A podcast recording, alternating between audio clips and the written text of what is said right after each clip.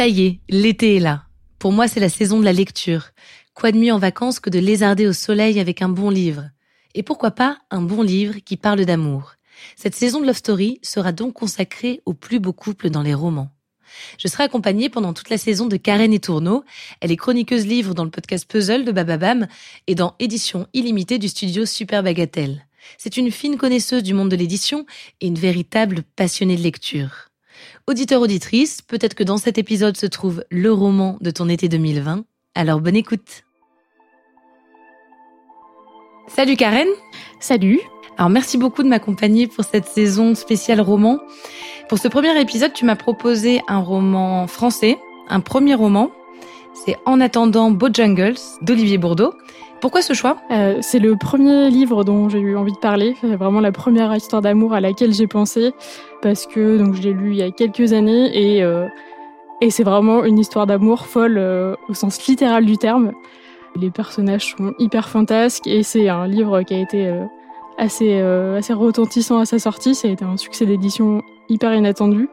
C'est vraiment pour moi une, une pure histoire d'amour, donc j'étais obligée de parler de ce livre-là. Une évidence. Et si tu devais choisir euh, trois mots qui résument cette histoire d'amour, tu, euh, tu choisirais quoi? Alors, du coup, je dirais une histoire d'amour fantasque, avec euh, beaucoup de danse et, et de l'innocence. Donc cette semaine, dans Love Story, une histoire de fantaisie, de danse et d'innocence, une histoire d'amour.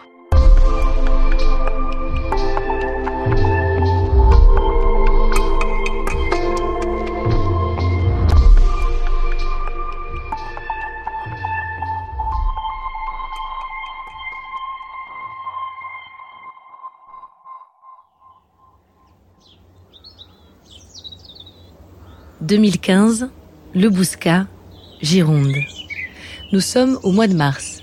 Comme chaque jour, le courrier vient d'être déposé chez les éditions Finitude. Comme chaque jour, probablement, il contient des manuscrits. Parmi ces manuscrits, il y a En attendant Bojangles d'Olivier Bourdeau, un premier roman. Olivier Bourdeau écrit depuis plus de deux ans. Il était agent immobilier à Nantes, il a tout lâché pour se consacrer à la littérature. Pendant deux années, il s'adonne à l'écriture d'un premier roman assez sombre qui ne trouvera pas d'éditeur. C'est un voyage en Espagne qui va tout changer. Olivier rend visite à ses parents. En seulement sept semaines, il écrit un nouveau roman. Le ton est tout autre. La réception aussi. Finitude contacte Bourdeau quelques jours à peine après avoir reçu le manuscrit. Je ne sais pas s'il a eu des réponses d'autres maisons d'édition, mais pour lui, ça a été une évidence de travailler avec euh, cette maison d'édition qui est une maison d'édition indépendante qui du coup euh, met beaucoup de, de cœur à l'ouvrage littéralement.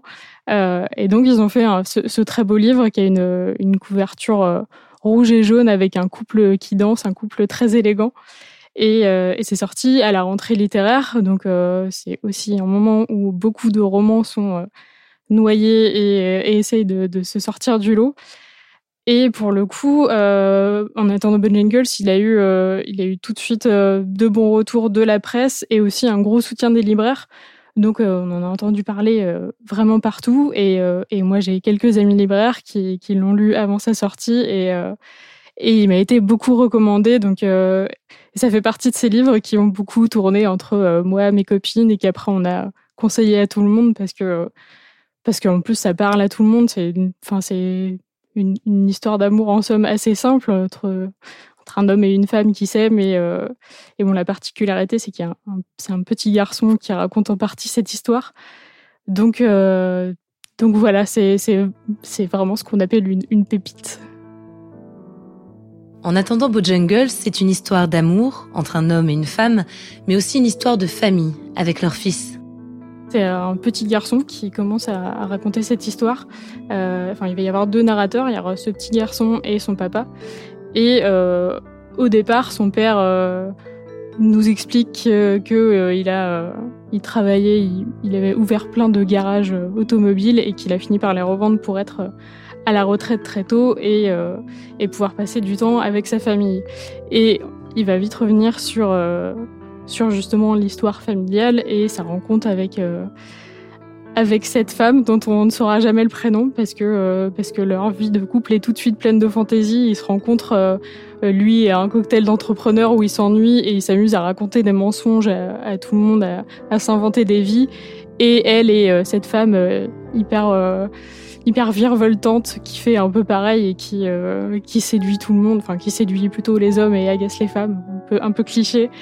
Mais euh, du coup, ils vont vite se retrouver l'un et l'autre et euh, et toute leur vie va être comme ça. Sauf que sauf que cette femme-là, elle, a ce qu'on appelle une folie douce et en fait, ça va ça va pas être qu'une folie douce, elle va elle va sombrer dans la démence. Alors, on sait pas exactement si c'est de, la, bipolarité ou, euh, ou une autre maladie, mais, euh, mais enfin voilà, ça va un peu mal tourner. Mais une grande partie du roman est quand même sur, euh, sur leur vie qui est, qui est, qui est vraiment folle. Enfin, leur, leur quotidien, c'est. ils, ont, ils ont pas de rythme, ils font des grands dîners, ils dansent. elle boit beaucoup de cocktails, ils ont un ils ont un oiseau, une grue de compagnie qui s'appelle Mademoiselle Superfétatoire. et du coup, tout cet imaginaire-là, c'est euh, c'est vraiment fou. Enfin, tout est romanesque euh, là-dedans. L'action prend principalement place dans le grand appartement de la famille ou dans leur maison de vacances en Espagne, un lieu sûrement inspiré par celui où Olivier Bourdeau a écrit ce roman. Ils vont en Espagne pour chaque floraison des amandiers, quitte à déscolariser le petit pour assister à ce spectacle de la nature jusqu'au jour où cette femme si flamboyante, cette mère si virevoltante doit être internée. Toujours sous le regard de l'enfant. Bah justement, c'est ça qui fait aussi que l'histoire est hyper savoureuse, c'est que lui il comprend pas ce qui se passe et euh, et vu que ses parents ont une vie sociale euh, très développée, et eh ben lui il côtoie beaucoup de beaucoup d'adultes. Et il y a un moment justement, euh, il, le dit, sa mère le traite ni comme un adulte ni comme un enfant, mais comme un personnage de roman. Et c'est vrai que c'est exactement ça. Et lui, en parallèle, enfin, paradoxalement, il y a des choses qu'il comprend pas parce qu'il parce que c'est un enfant et qu'il n'a pas toutes les références et, toute la culture que qu'ont les adultes qui côtoient. Et euh, et en même temps, il se retrouve à, dire des choses, à penser des choses euh, qui sont assez surprenantes pour un enfant de son âge. Donc euh, dans son regard, il y a quelque chose de qui apporte beaucoup de ouais, beaucoup d'images hyper chouettes de la fantaisie et des rires contre la monotonie. Olivier Bourdeau plonge le lecteur dans un univers en marge du quotidien. Il y a une ambiance très année folle, euh, Boris Vian et tout ça. C'est très imagé, euh, ça boit des cocktails. Euh. moi, je vois une palette de, couleurs vives, de, femmes en robe bleu brillant et, de, décors très colorés avec des animaux. Et, du coup, le, le style de l'auteur, il est, il est complètement à cette image. C'est, hyper imagé, c'est très lyrique et poétique.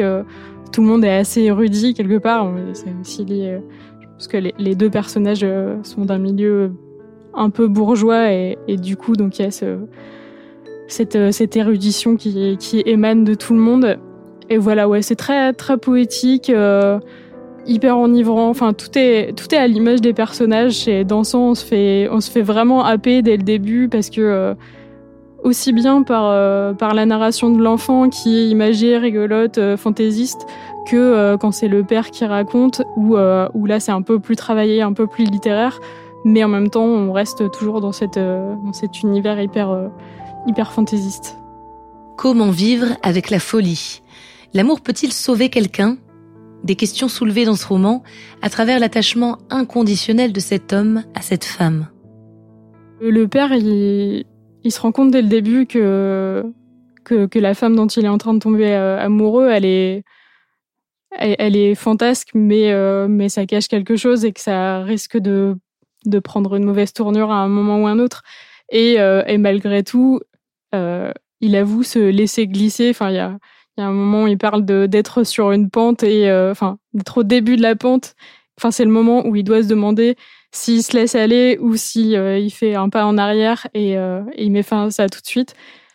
Et il décide de s'y de jeter à corps perdu et et justement ouais de, de faire tout ce qu'il peut pour passer un maximum de temps avec sa femme et de et de la sauver de tout et de de sombrer à deux même dans cette folie quelque part. C'est l'histoire d'un amour absolu, malgré les obstacles, malgré la maladie. Celle aussi peut-être du déni d'un homme qui veut que la vie continue en dépit de tout. Un roman pour les amoureux de l'amour. Je le conseillerais à toutes celles et ceux qui, euh, qui croient éperdument en l'amour fou, en, l'amour qui fait faire n'importe quoi. Et je pense qu'il faut quand même plutôt lire euh, quand ça va bien, quand on est déjà un peu amoureux, parce que sinon je pense qu'on n'y croit pas du tout. En attendant, Bojangles reçoit trois prix en 2016. Il est adapté en bande dessinée et au théâtre. Une adaptation au cinéma serait prévue prochainement avec Romain Duris et Virginie Efira. On finit cet épisode avec un extrait de ce roman d'Olivier Bourdeau. On est au, tout début du roman et euh, donc le, petit garçon nous situe dans sa vie de famille et euh, comme je le disais, ses parents dansent beaucoup et ça parle précisément de ça. Mes parents dansaient tout le temps, partout, avec leurs amis la nuit, tous les deux le matin et l'après-midi. Parfois, je dansais avec eux. Ils dansaient avec des façons vraiment incroyables. Ils bousculaient tout sur leur passage. Mon père lâchait ma mère dans l'atmosphère, la rattrapait par les ongles après une pirouette, parfois deux, même trois. Il la balançait sous ses jambes, la faisait voler autour de lui comme une girouette, et quand il la lâchait complètement sans faire exprès, maman se retrouvait les fesses par terre et sa robe autour, comme une tasse sur une soucoupe. Toujours, quand il dansait, il se préparait des cocktails fous, avec des ombrelles, des olives, des cuillères et des collections de bouteilles. Sur la commode du salon, devant un immense cliché noir et blanc de maman sautant dans une piscine en tenue de soirée, se trouvait un beau et vieux tourne-disque sur lequel passait toujours le même vinyle de Nina Simone et la même chanson, Mr. Bojangles.